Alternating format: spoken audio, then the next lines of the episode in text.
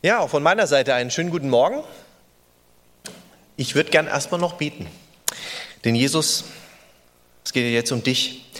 Und wir wollen dich im Blick haben. Wir wollen auf dich hören und wir wollen empfangen, was du sagst. Und deshalb möchte ich dich jetzt wirklich bitten, dass du uns das schenkst, dass wir dich vor Augen haben, dass wir offene Ohren und Herzen für dich haben und dass wir das, was du uns jetzt gibst, äh, aufnehmen und dass das in uns einen guten Nährboden gibt, Herr. Ich möchte dich jetzt auch einfach bitten, dass du besonders mich jetzt wachrüttelst und mir ein offenes Ohr schenkst, Herr, dass ich hier oben nicht von mir vielleicht gute Sachen rede, sondern dass ich wirklich mich von deiner Stimme bestimmen lasse, Herr, und auf dich höre. Amen. Ja,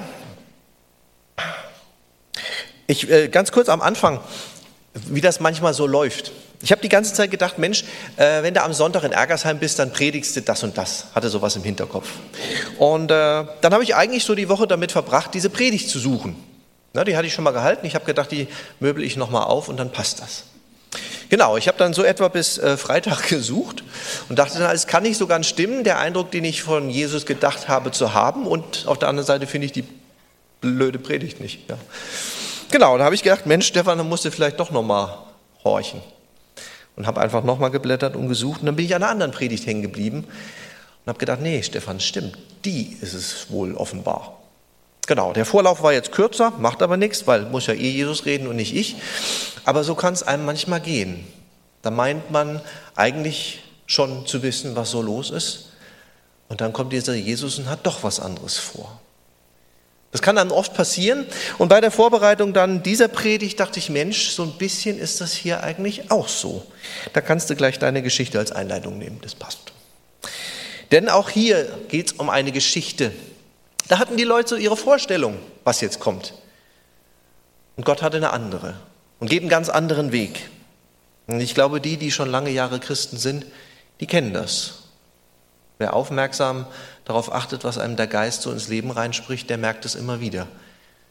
Jesus hat oft auch mal ganz andere Wege mit uns. Aber zum eigentlichen Text, beziehungsweise erstmal zur Vorgeschichte von dem Text. Ich möchte euch mit reinnehmen in die Geschichte Israels, in den Auszug, beziehungsweise eigentlich ans Ende der Wanderung durch die Wüste. Israel war am südlichsten Zipfel der arabischen Halbinsel gewesen. Da unten ist das Sinai-Gebirge. Und dann hatten sie ganz lange einen Zwischenstopp gemacht in der Oase Kadesh. Und jetzt endlich marschierten sie direkt auf das verheißene Land zu. Jetzt endlich ging es Richtung Kanaan.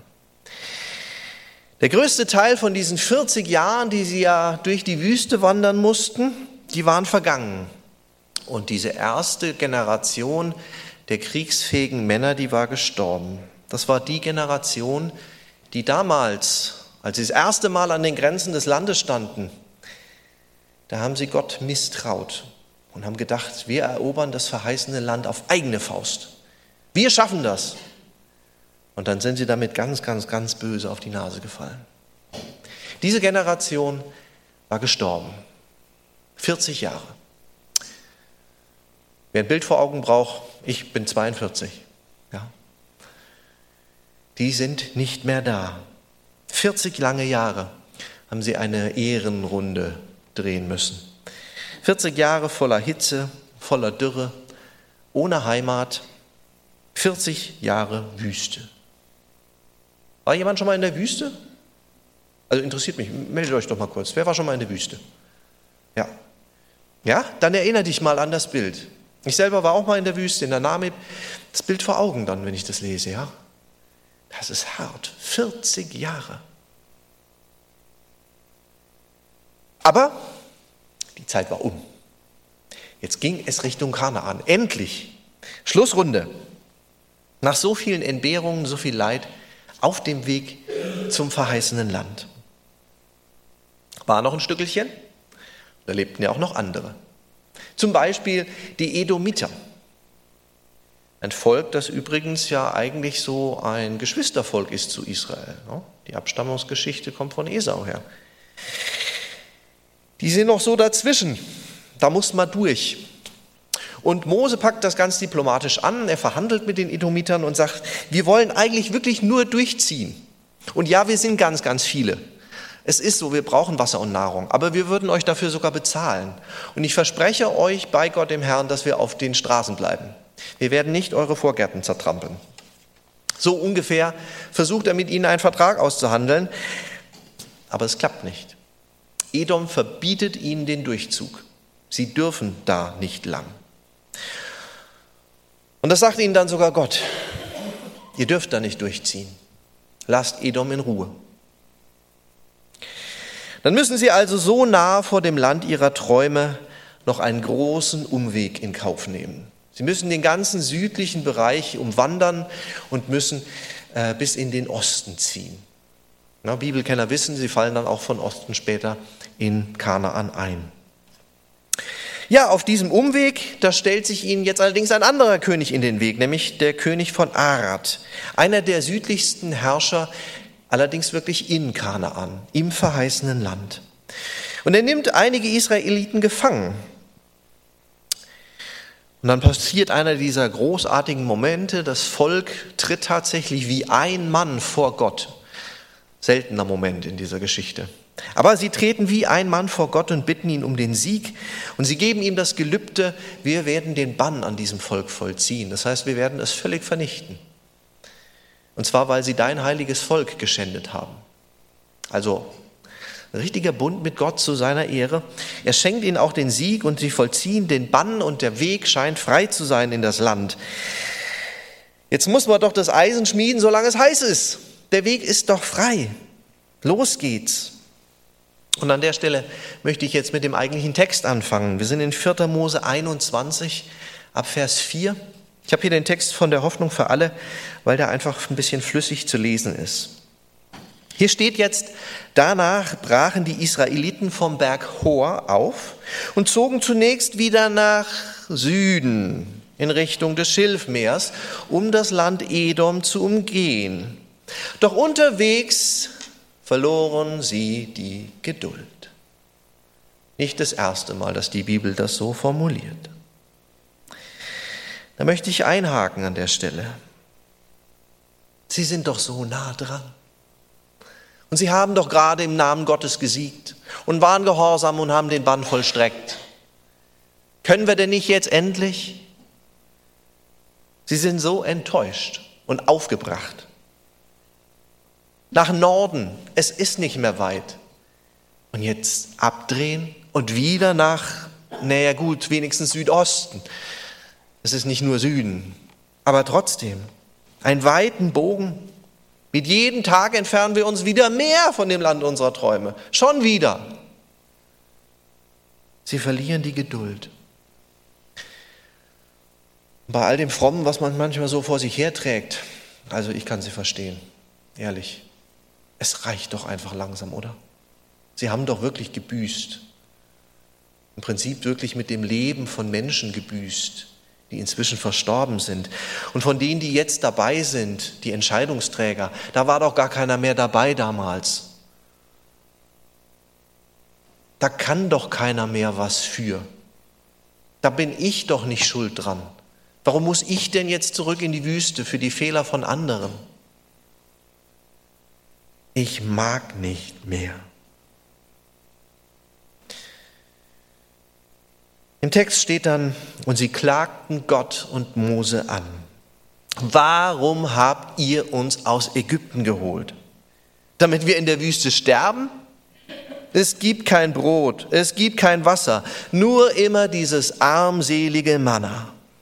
Das hängt uns zum Hals heraus.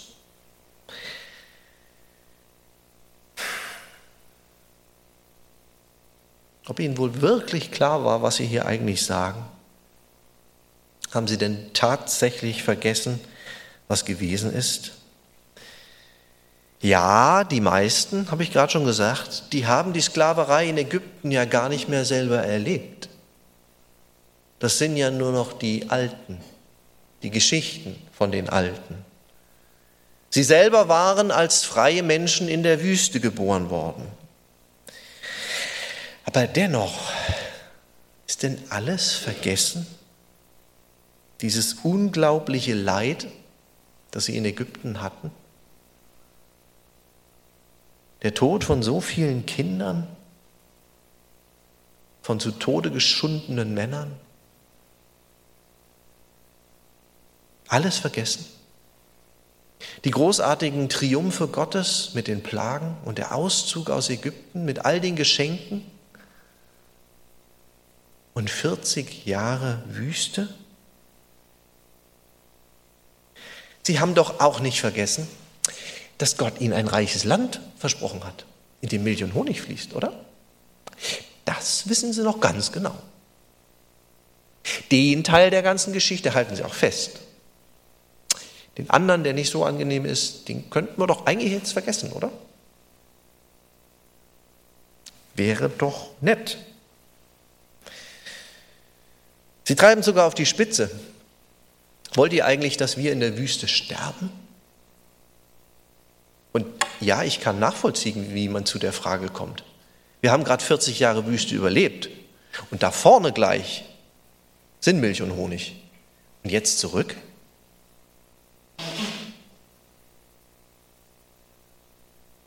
Aber was Sie vergessen haben, was Sie hier mit keinem Wort erwähnen, ist, dass in diesen 40 Jahren Sie immer versorgt wurden.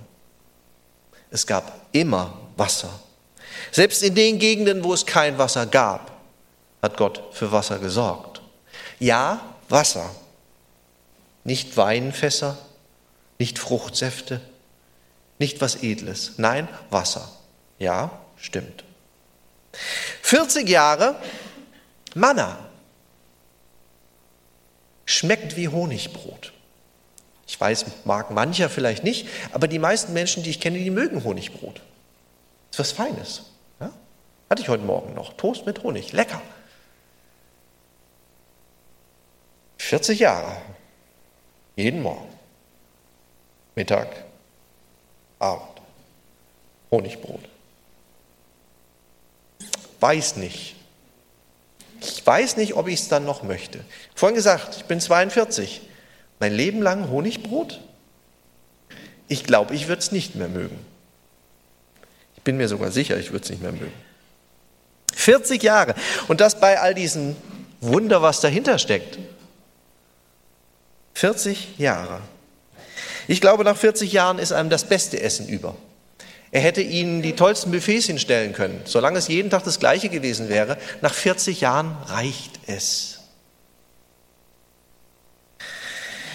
Und dann rutscht ihnen die ganze Fürsorge Gottes, all die Begleitung, auch die Bewahrung, die rutscht ihnen in dem Moment aus dem Blick. Wieder zurück. Wir haben die Hoffnung 40 Jahre lang vor uns hergetragen. Immer können sie nicht behaupten, weil sie haben oft gezweifelt.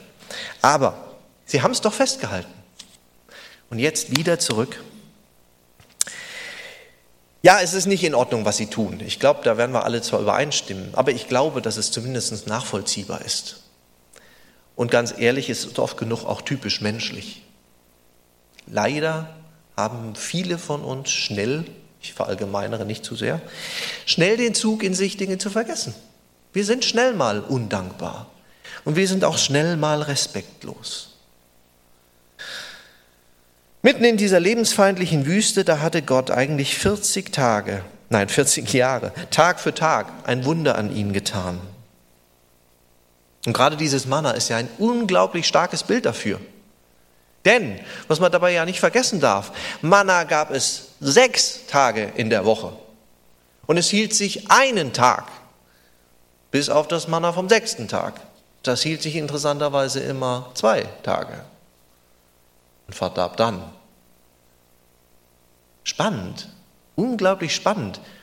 Man kann sich nicht so richtig dran gewöhnen. Wenn das jeden Morgen da wäre, dann könnte man irgendwann zu dem Schluss kommen, naja, die Beeren wachsen halt über Nacht und dann sind sie morgens da. Aber nein, jeden Samstag, Sonntag, nein, Freitag, Samstag war das immer wieder das Gleiche. Plötzlich hält es zwei Tage und einen Tag ist es nicht da. Da war immer dieser eine Tag in der Woche, der sie daran erinnert hat, nein, das ist nicht normal, was ich hier erlebe. Das ist nicht normal. Gott sorgt für uns, jeden Tag.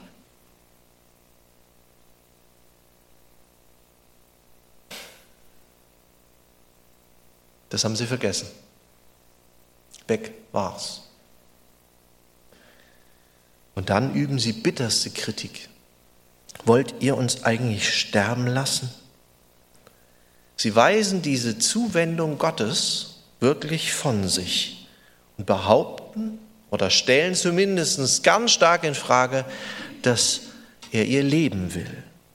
Sie glauben eher, er will ihnen ans Leben. Und dann steht hier tatsächlich, dass ihnen das Manna zum Hals raushängt. So übersetzt es die Hoffnung für alle. Luther übersetzt es mit, sie ekeln sich davor. Ist jetzt auch nicht viel netter ausgedrückt.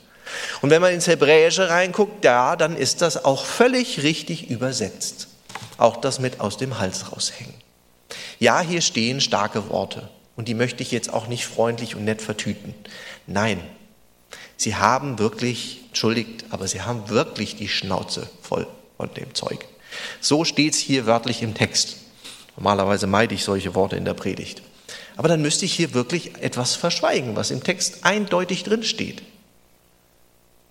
Ich mag das nicht mehr, ist leicht äh, untertrieben. Es ekelt sie, naja, und wenn man es jetzt ein bisschen spitz formulieren will, es ekelt sie vor der täglichen Fürsorge Gottes. Es reicht. Harte Worte, sehr harte Worte. Du willst uns doch sterben lassen, oder? Du kannst dir dein Honigbrot sonst wohin schmieren. Ich mag nicht mehr. Ja, dann erleben sie wieder einmal, dass sie es nicht einfach mit dem lieben Gott zu tun haben. Sie haben es nicht einfach mit dem lieben, netten Kuscheltier für religiöse Anflüge meiner Seele zu tun. Nicht mit G-O-T-T, dem guten Opa, total taub. Nein, er ist der liebende Gott, ja. Das hat er über Jahrzehnte bewiesen. Aber er ist auch der Heilige. Der heilige Gott, der sich nicht verspotten lässt und der nicht zulässt, dass seine Liebe in den Schmutz gezogen wird. Das lässt er nicht zu. Er ist auch der Richter der für Recht und Gerechtigkeit sorgt und der auch straft. Übrigens ein ganz spannender Gedanke für die, die gerne mal weiterdenken. Wenn wir das so hören mit Gott, was er hier tut, dann werden gerade wir Mitteleuropäer ja immer so ein bisschen das hinterfragen, ne? ob das alles so gerecht ist und muss man deshalb gleich Leute umbringen und sowas alles. Dahinter fragen wir Gott sehr, sehr gerne. Und ich sage auch nicht unbedingt zu Unrecht. Ich glaube, dass wichtig ist, dass wir als Christen darüber nachdenken. Aber ich glaube, dass wir letztlich dann immer wieder an diese Grenze kommen. Mit welchen Werten bewertest du eigentlich Gott? Wir haben in unserer Gesellschaft nämlich Werte, die völlig losgelöst von irgendwelchen Gottheiten oder sonst etwas in der Gegend herumspuken. Ja, für uns gibt es die Liebe und die Gerechtigkeit ist aber letztlich nicht wahr.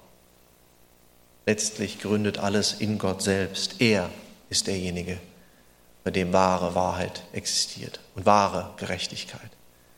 Nur über ihn können wir wirklich verstehen, was das ist. Wir können Gott nicht mit unseren Werten beurteilen. Das geht nicht. Aber gut, Ende mit diesem kleinen philosophischen Ausflug. Zurück zur Geschichte. Was passiert? Die Bibel erzählt, da schickte der Herr ihnen Schlangen, deren Gift wie Feuer brannte. Viele Menschen wurden gebissen und starben. Das ist eine Erinnerung an die Heiligkeit Gottes, die es wirklich in sich hat. Diese Schlangen, die werden ganz spannend beschrieben. Etwas, was man im Deutschen eigentlich gar nicht wirklich rüberbringen kann. Das kann man so nicht übersetzen, was hier im Urtext drin steht. Wie diese Schlangen eigentlich beschrieben werden. Dieses feurige Gift, das sie mit sich bringen. Das Wort, was hier benutzt wird für dieses brennende Gift, ja, das wird für brennendes Gift benutzt, also ein Gift, dessen Wirkung sehr, sehr schmerzhaft ist. Es wird aber auch noch für was anderes benutzt in der Bibel. Es wird benutzt, um bestimmte Engelwesen zu beschreiben, nämlich die Seraphim. Die Bibel kennt ja verschiedene Arten von Engelwesen und die Seraphim, die haben eine ganz besondere Aufgabe. Die tauchen nicht oft auf in der Bibel. Zum Beispiel bei Jesaja, bei der Berufung des Propheten. Ich lese mal kurz die ersten drei Verse aus Kapitel 6 von Jesaja. Dort steht, in dem Jahr, als der König Usia starb, sah ich den Herrn sitzen auf einem hohen und erhabenen Thron und sein Saum füllte den Tempel. Seraphim standen über ihm. Ein jeder hatte sechs Flügel. Mit zwei deckten sie ihr Antlitz, mit zwei deckten sie ihre Füße und mit zweien flogen sie. Und einer rief zum anderen und sprach, heilig, heilig, heilig ist der Herr Zebaoth.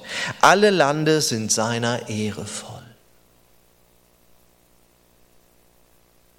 Es ist dann in der Folge auch einer dieser Seraphim, einer dieser Engel, die zu Jesaja kommen und ihm ja diese glühende Kohle auf die Zunge legen, um seine Zunge zu läutern, um sie quasi zu segnen als Sprachorgan Gottes, damit er vor dem heiligen Gott bestehen kann. Der Seraphim ist derjenige, der ihn läutert, der ihn bereit macht, vor der Heiligkeit Gottes zu bestehen. Die Seraphim sind die Engel, die insbesondere der Heiligkeit Gottes dienen die das auch ständig ausrufen, dass er der Heilige ist. Genau dieses Wort wird spannenderweise für das Gift dieser Schlangen benutzt. Ja, es gäbe andere Worte, die man benutzen könnte. Tut die Bibel aber nicht. Denn diese Schlangen auch sie wachen in gewisser Weise über der Heiligkeit Gottes. Auch sie erinnern ja daran. Sie ermahnen das Volk, Gott sehr, sehr ernst zu nehmen. Und das, was er tut, nicht in den Schmutz zu ziehen. Er lässt sich nicht verspotten. Er lässt sich auch nicht missbrauchen für die tollen Ziele, nur für das Gute, was ich mir so erträume, was ich mir so aus der Bibel zusammensuche. Ohne ihn wären sie nur ein erbärmliches Volk von Sklaven oder bleiche Knochen in der Wüste.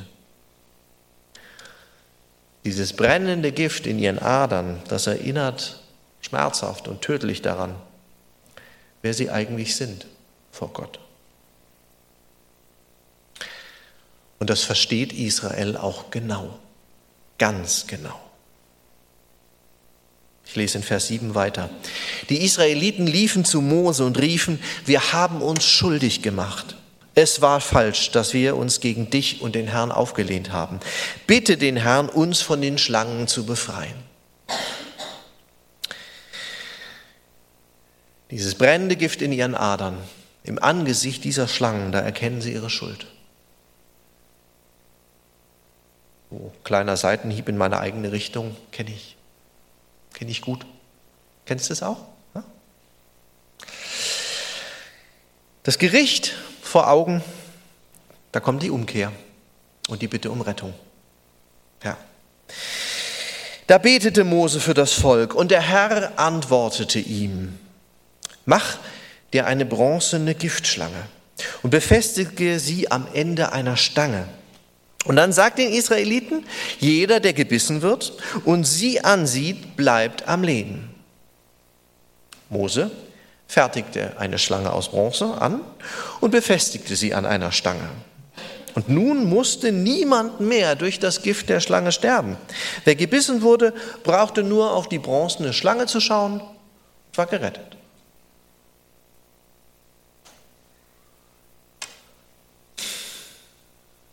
Seltsame Geschichte, oder?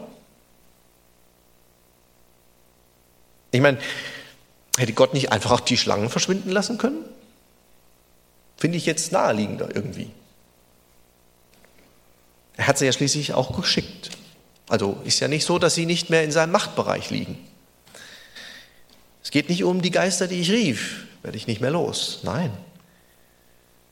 Diese Schlangen bleiben, soweit wir wissen, übrigens auch weiterhin an diesem Ort. Erst als Israel weiterzieht, so lässt jedenfalls der Text vermuten, sind sie sie los. Gott wählt hier einen völlig anderen Weg der Rettung. Auch nicht den, den wir jetzt vielleicht klassischerweise so vor Augen hätten. Ja, mixe Kraut XY mit dem Kraut und vielleicht noch ein bisschen Steinpulver zusammen und dann hast du eine Medizin, verteil die. Es gibt hier kein Gegengift, kein Antidot. Nein.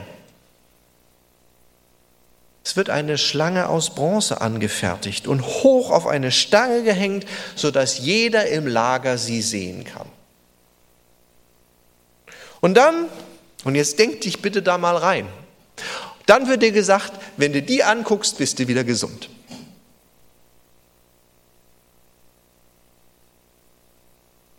Ich hatte vor zwei Wochen eine ziemlich eklige Grippe. Wenn ich bei meinem Hausarzt gewesen wäre und der hätte gesagt, guck dir meinen Kalender für eine Minute lang an, dann bist du wieder gesund, hätte ich mir einen anderen Hausarzt gesucht. Das ist hier die rettende Botschaft. Schau die Schlange an und dann bist du gesund. Hm, ist klar. Eine ganz seltsame Geschichte. Und ich glaube, wenn wir da drin stecken würden, dann würde uns die noch viel, viel mehr packen. In deinen Adern brennt gerade das Gift. Das ist kein schleichendes Gift, sondern du spürst gerade, wie du stirbst. Und jetzt soll ich einfach auf so ein blödes Ding drauf gucken, Entschuldigung, aber. Und dann ist es ja auch noch genau eine Schlange.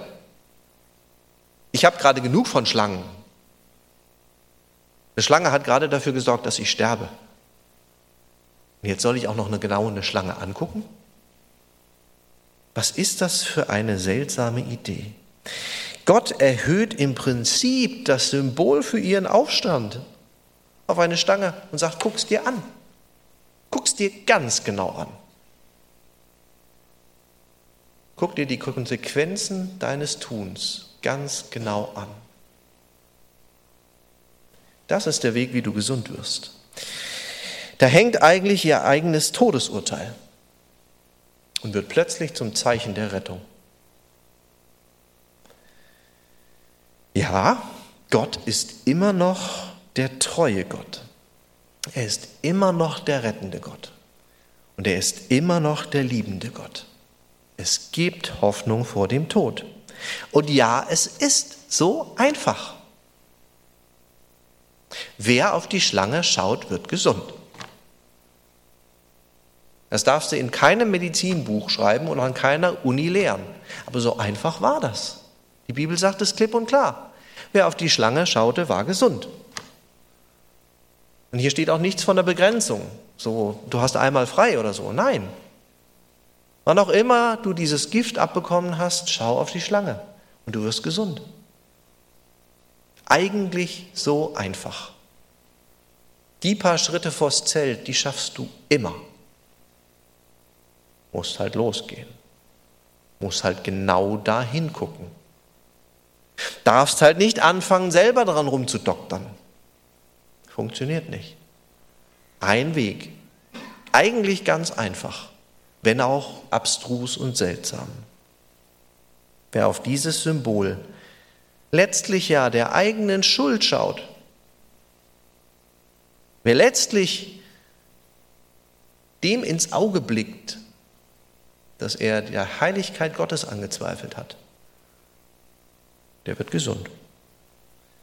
Nur der Blick auf diese Schlange, der kann Leben schenken. Ja, ich würde wetten, hier sitzt jetzt keiner, der schon länger Christ ist und dabei nicht sowieso schon an was anderes denkt. Ne? Diese Geschichte ist eigentlich nur ein Vorläufer. Israel überlebt das Ganze, sie ziehen weiter und erobern ja auch letztlich mit Gottes Hilfe das heilige Land.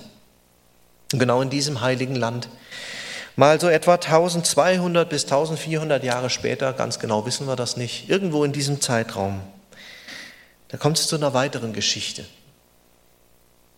Dass einer von diesen Frommen, die sich mit der Bibel richtig gut auskennen, und er hört Jesus predigen.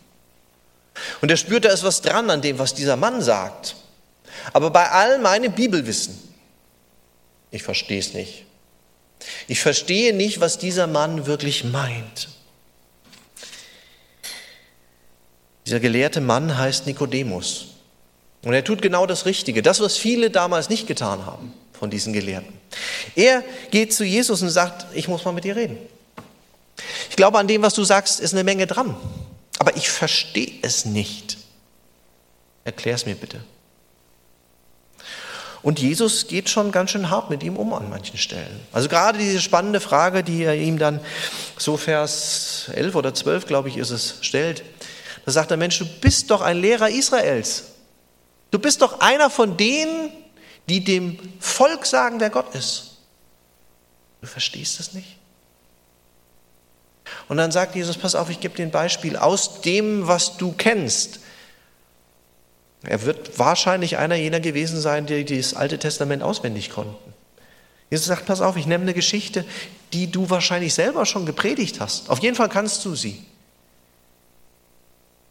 Und dann sagt er zu ihm, du weißt doch, wie Mose damals in der Wüste die Schlange aus Bronze auf einem Pfahl aufgerichtet hat, damit jeder am Leben bleibt, der sie ansieht. Weißt du, ganz genau so muss auch der Menschensohn erhöht werden. Jeder, der ihm vertraut, wird das ewige Leben haben.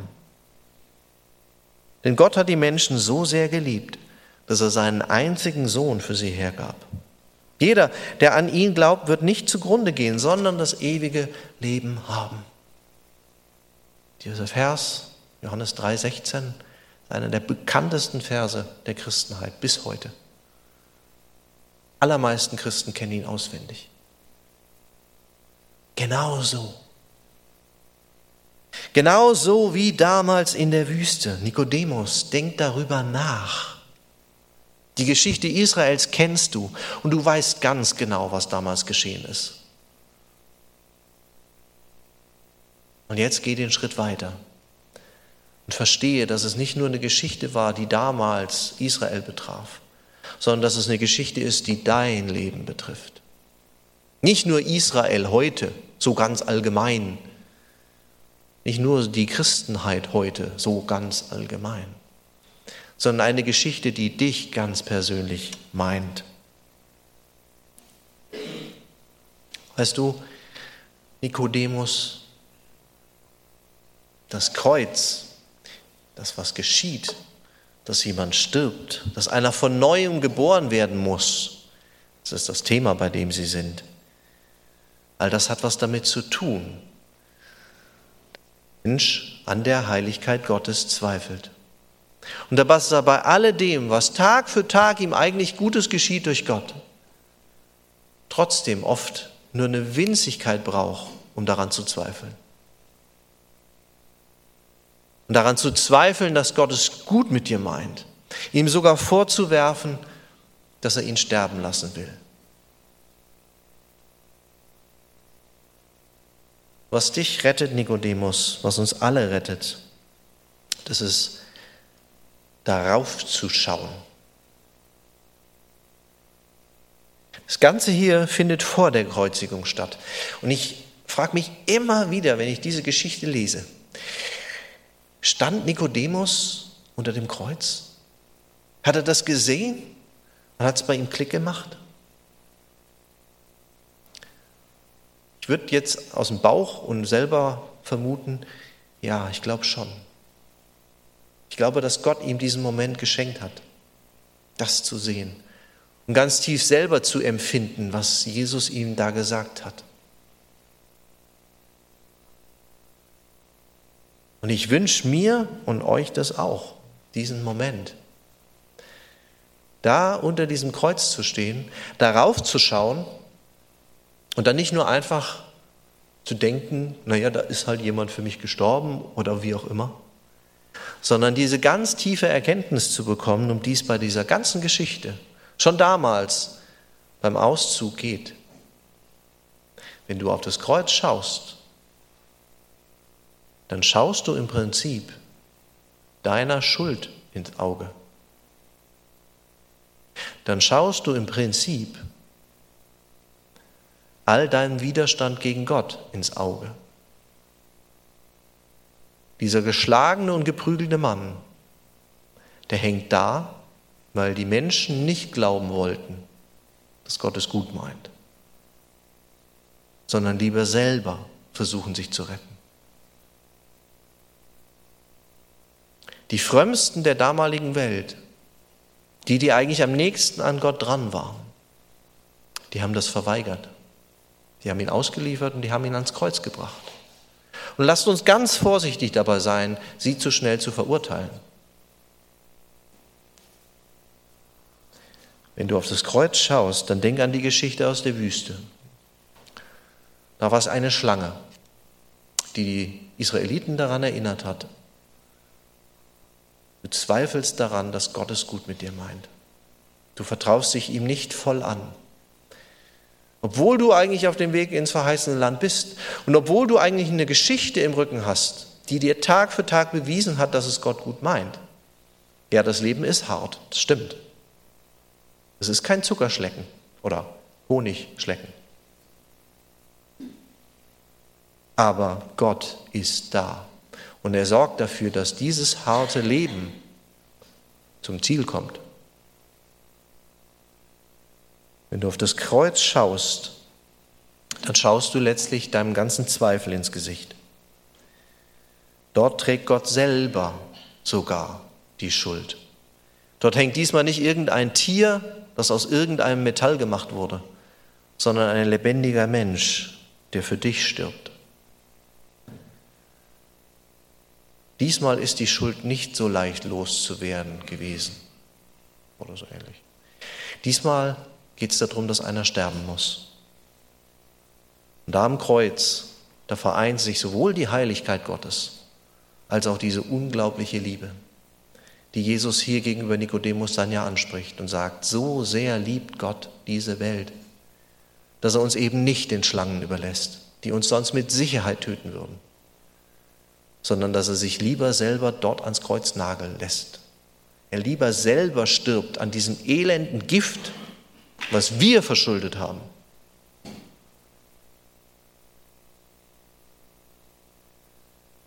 Wer auf das Kreuz schaut, der schaut seiner Schuld ins Gesicht. Das bedeutet viel Mut. Und den wünsche ich dir und uns. Ich möchte bieten.